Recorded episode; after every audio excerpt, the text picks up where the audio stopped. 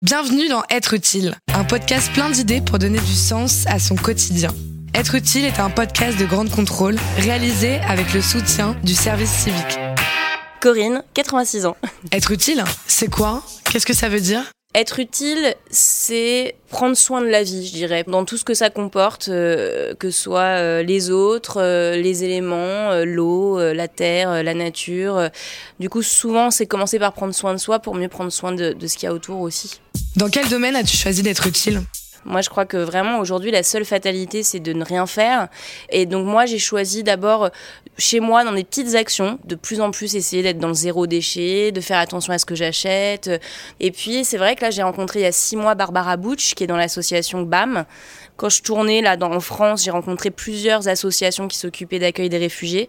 BAM, c'est je trouve une, une, association en plus qui est extrêmement concrète. Ça va au-delà en fait que juste de l'aide d'urgence et c'est ça que je trouve très intéressant à travers ma musique et le fait de faire du lien avec les musiques du monde, avec les musiques de ces gens-là et avec cette association, c'est dire on peut euh, aussi parler de ces sujets-là en se marrant, en dansant, en faisant la fête.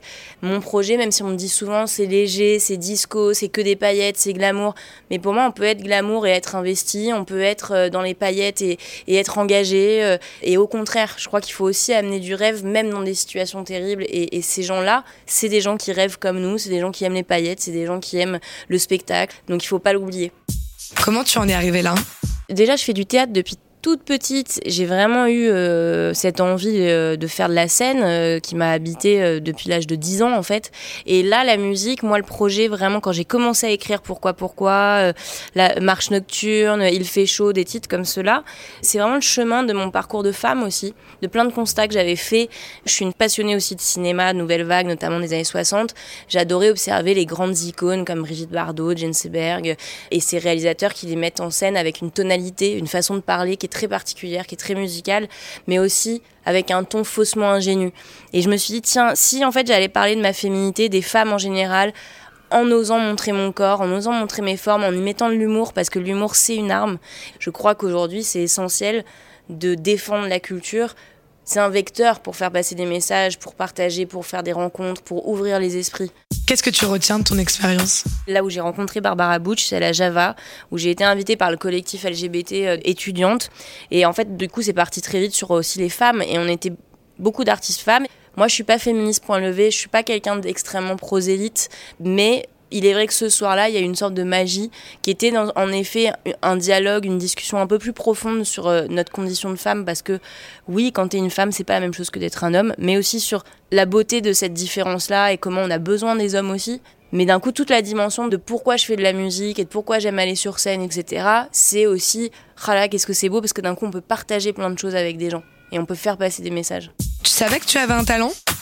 C'est vrai que là, sur scène, et grâce à tout cet apparat en fait de scène que j'ai choisi, que j'ai réfléchi, que ce soit mes costumes, que ce soit ma chevelure, que ce soit euh, mes talons aiguilles, que ce soit mon maquillage et mes textes, ouais, il y a eu un truc un peu de girl power euh, qui est né en moi et qui m'a fait du bien et qui m'a apporté une vraie assise aussi. Euh, voilà, après, même sur la scène et sur mon, rapport aux médias, mon rapport aux autres, voilà. Quels sont tes projets maintenant? Il va y avoir un petit truc un peu inédit, on va tourner un clip, mais je peux pas trop en dire encore. Mais ça va être super. Et surtout l'Olympia, parce que euh, voilà, ça va être quand même un passage fabuleux et que j'ai envie de m'offrir un peu euh, tous mes rêves et, j'ai envie de faire rêver les gens aussi. Donc voilà, c'est génial. Quel conseil tu pourrais donner à ceux qui nous écoutent? Déjà, la base, je crois que c'est de faire des toutes petites actions et de pas se dire oh là mais ça sert à rien euh, c'est tellement petit je fais rien. Non c'est pas vrai. Et puis après euh, bah c'est euh, de ressentir dans quels endroits on a envie d'aller soit d'aller aider les réfugiés soit sur l'écologie. Il y a plein plein d'associations aujourd'hui qui sont très présentes mais surtout très intelligibles j'ai envie de dire et concrètes.